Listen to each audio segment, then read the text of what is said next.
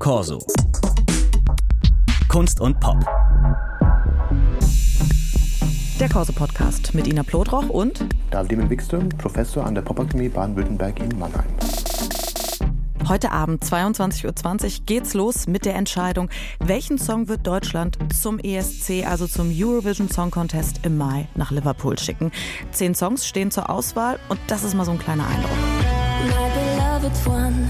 My beloved one, can you see what has changed since the fight began? Had you closer than blood and glitter, sweet and bitter. We're so happy we could die. Blood and glitter.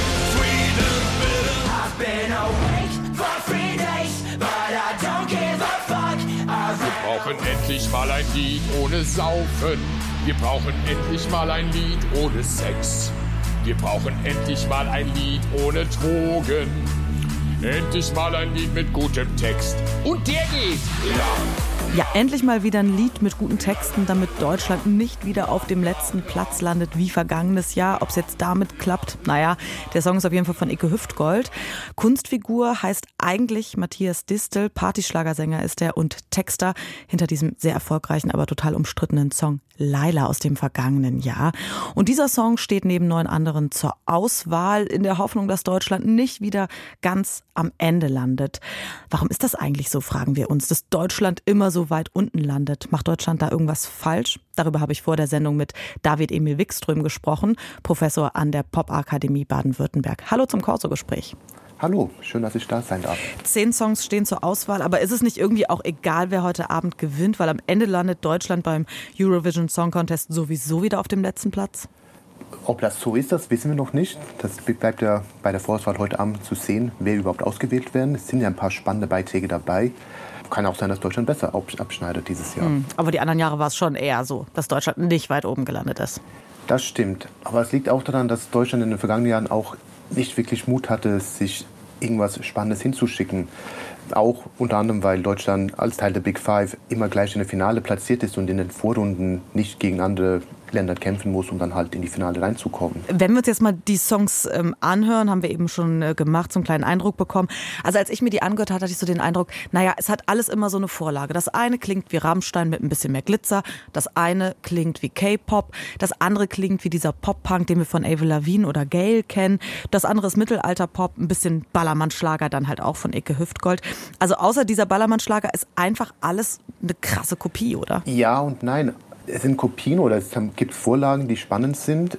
Aber auf der anderen Seite passen die halt teilweise auch in das Eurovision Song Contest Format rein. Ich fand dieses Paddy Gurdy Song Melodies of Hope, was sie wahrscheinlich als Mittelalter-Pop gemeint haben, ich fand das schon melodisch spannend. Das Problem an dem Song ist einfach, dass es halt keinen direkten Bezug zu Deutschland hat. Die Drehleier ist jetzt nicht unbedingt etwas, was sehr typisch Deutsches ist. Ich fand auch Lord of the Lost, Blood and Glitter, das fand ich eigentlich sehr spannend, weil es ein bisschen Rammstein, aber auch viele 80er Jahre Anleihen drin hatte. Und es passt auch mit dem Video so wie sehr viel Kitsch dabei ist. Und das ist so eigentlich ein sehr typischer Eurovision Song Contest Song, wenn man jetzt auch an Lordi denkt, was ja 2006 für Finnland gewonnen hat. Und Icke Hüftgold finde ich eigentlich spannend. Das Problem ist da, wenn die Leute die Sprache nicht können, dann ist die Frage, ob das dann überhaupt ankommt. Aber es ist endlich etwas, was ausgefallen ist. Und was spannend war hier, es war das einzige Lied, was nicht von dem ähm, Expertengremium ausgewählt worden sind, die anderen acht Songs ja, sondern es wurde über TikTok eingestimmt. Das heißt, es ist tatsächlich eigentlich ein Song, das von den Zuhörerinnen gewählt worden ist und jetzt nicht von einem Expertengremium. Und ich glaube, das ist auch etwas, was Deutschland vielleicht bräuchte für die Zukunft, dass einfach die Zuhörerinnen in Deutschland einfach auswählen, was sie hören wollen und jetzt nicht ein Expertengremium. Also für jetzt, für die Vorauswahl. Nun könnte natürlich ähm, Icke Hüftgold noch auf die Füße fallen, dass ähm, jetzt gerade so ein Video ausgegraben wird von vor zehn Jahren, wo er ähm, sich schwarz angemalt hat. Ähm, er sagt, ist ein Satirevideo. Sorry, man muss die Zeit beachten, aber könnte auch noch alles nach hinten losgehen, oder? Das ja, und das wäre vielleicht nicht gerade das Beste für Deutschland. Noch ein Rassismusvorwurf und Blackfacing, dann, ja, nee, ja, das stimmt. Ja, aber ansonsten würde es schon passen, oder? Wenn man dran denkt, ich meine, ähm, Stefan Raab und Gildo Horn, das waren auch so total seltsame Songs und die kamen trotzdem ganz gut an. Das hat kein Mensch so richtig verstanden. Aber Stefan Raab ist ein gutes Beispiel. Der hat auch Lena 2010 produziert oder mit rausgebracht. Aber auch war da der Dude da, was der fünfter Platz in 2000 erreicht hat. Echt auch ganz spannend. Oder auch Ralf Siegel, der einer der erfolgreichsten deutschen Eurovision Song Contest äh, Komponisten war, der 82 Nicole auf den ersten Platz gebracht hat, Genghis Khan in 79 auf den zweiten Platz und Surprise in 99 auf den dritten Platz gebracht hat. Und das Surprise war eigentlich sehr schön, weil er zeigt, dass Deutschland nicht monolithisch deutsch ist, sondern halt, dass es verschiedene Einwohner in Deutschland gibt. Und Surprise war ja auf äh, Türkisch, Englisch, Deutsch und Hebräisch, soweit ich das im Kopf habe.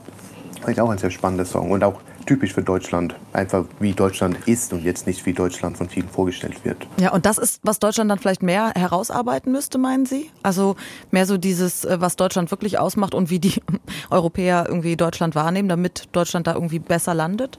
Wäre eine Möglichkeit, dass ja eine von den Strategien, was von vielen Ländern benutzt wird, also Norwegen oder auch Moldawien, die einfach auch ihre eigene Nationalkultur einbauen. Alexander Rybak ist ein sehr schönes Beispiel für eine Verbindung von norwegischer traditioneller Musik.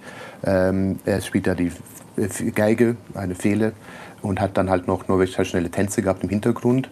Und Moldawien hat mit Stubsi Stub auch eine Band, die halt sowohl als moldawische Traditionsmusik und dann verbunden mit der Populärmusik das macht.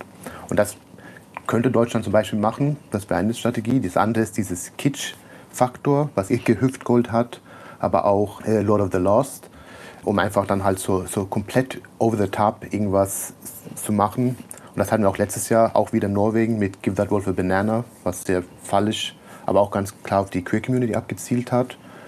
Oder dann halt die Verschnitte, so wie letztes Jahr den Beitrag von UK oder Schweden, die halt so, UK klang so ein bisschen Queen und Elton John und Schweden klang so eine Vermischung aus Top Ten Songs, was dann aber auch gut funktioniert hat. Der ESC hat ja offiziell die Regel, keine politischen Botschaften.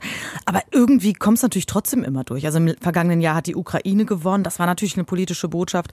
Und dieses Jahr hat Kroatien einen Song ins Rennen geschickt oder wird ins Rennen schicken, der sich dezidiert gegen den Krieg richtet. Das ist natürlich so sehr verklausuliert, aber irgendwie in seiner ganzen Verklausulierung dann doch wieder relativ offensichtlich. Wie zeitgemäß ist denn diese Regel überhaupt noch? Naja, politisch kann alles sein. Es kann auch politisch sein, wenn ich dann lieber Bananen singen, wenn halt Bananen sehr teuer ist. Und das ist eher die Frage, was definiert man als politisch konkret in dem Fall. Und beim ESC ist es meistens so politisch, wenn es halt ein Land gegen ein anderes Land ist oder eine Referenz dahin ist. Aber das ist jetzt, also ich finde es schwierig, diesen politischen Begriff, weil es einfach alles politisch sein kann. Wenn man den Eurovision Song Contest in der Geschichte anschaut, es ist ja in den 50er Jahren aufgesetzt worden, um Content zu liefern für die öffentlichen Rundfunkanstalten, aber halt auch nach dem Krieg, um halt ein vereinigtes Europa zu zeigen oder einfach über diese Grenze hinweg zu gehen.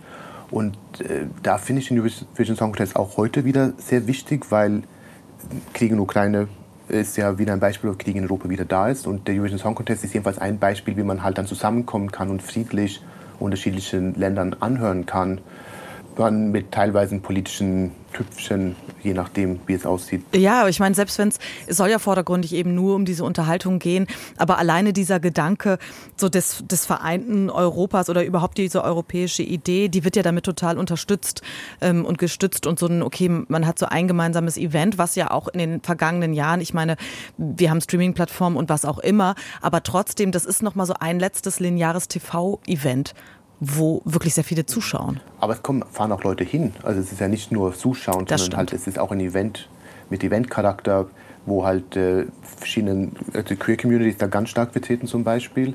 Ähm, es gibt auch Konferenzen zum Eurovision Song Contest, die parallel ausgetragen werden, wo der Wettbewerb auch ausgetragen wird von Akademikerinnen. Das ist schon mehr als nur ein lineares TV-Format. Das ist eine von den Highlights, jedenfalls für manche Menschen in Europa in jedem Jahr und auch eine Möglichkeit für die Länder jeweils äh, Touristinnen in den Ländern zu holen.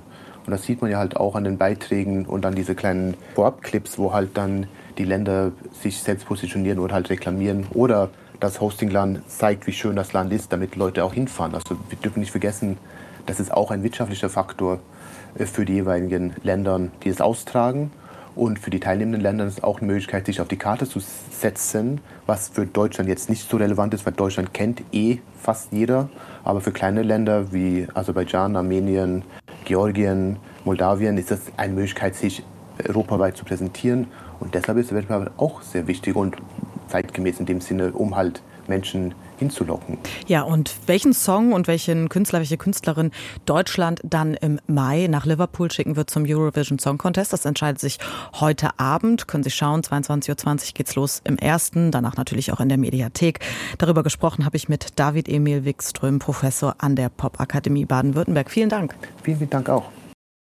Was mir aufgefallen ist, als ich diese zehn Songs mir angeschaut habe, außer Ecke Hüftgold, ich hatte den Rest, Frieda Gold vielleicht mal ganz kurz, aber den Rest hatte ich ja überhaupt noch nie von gehört. Warum sind denn das nicht? Deutschland hat ja schon irgendwie große, erfolgreiche KünstlerInnen. Warum sind denn die da nie dabei? Das ist eine gute Frage. Ich habe nicht verstanden, wie die Vorauswahl eigentlich läuft und wie die Songs für den Wettbewerb ausgewählt werden. Ähm, aber in den vergangenen Jahren habe ich auch, das waren immer Künstlerinnen und Künstler, die halt jetzt am Beginn waren und relativ unbekannt waren. Also nicht alle, aber die meisten, auch wenn man jetzt äh, letztes Jahr und auch vorletztes Jahr. Jendrik ist halt auch ein Newcomer gewesen, Lena, soweit ich weiß, auch. Ähm, liegt wahrscheinlich an die öffentlich-rechtlichen Fernsehanstalten, wen die dann auswählen. Beziehungsweise damals, als Xavier Naidu ausgewählt worden ist, war es dann eher ein Skandal auf der anderen Seite und er wurde dann halt wieder ausgeladen, das, aus bekannten Gründen. Das war der Corso-Podcast mit Ina Plodroch und David Emil Wikström. All unsere Folgen finden Sie wie gewohnt in der DLF Audiothek. Corso. Kunst und Pop.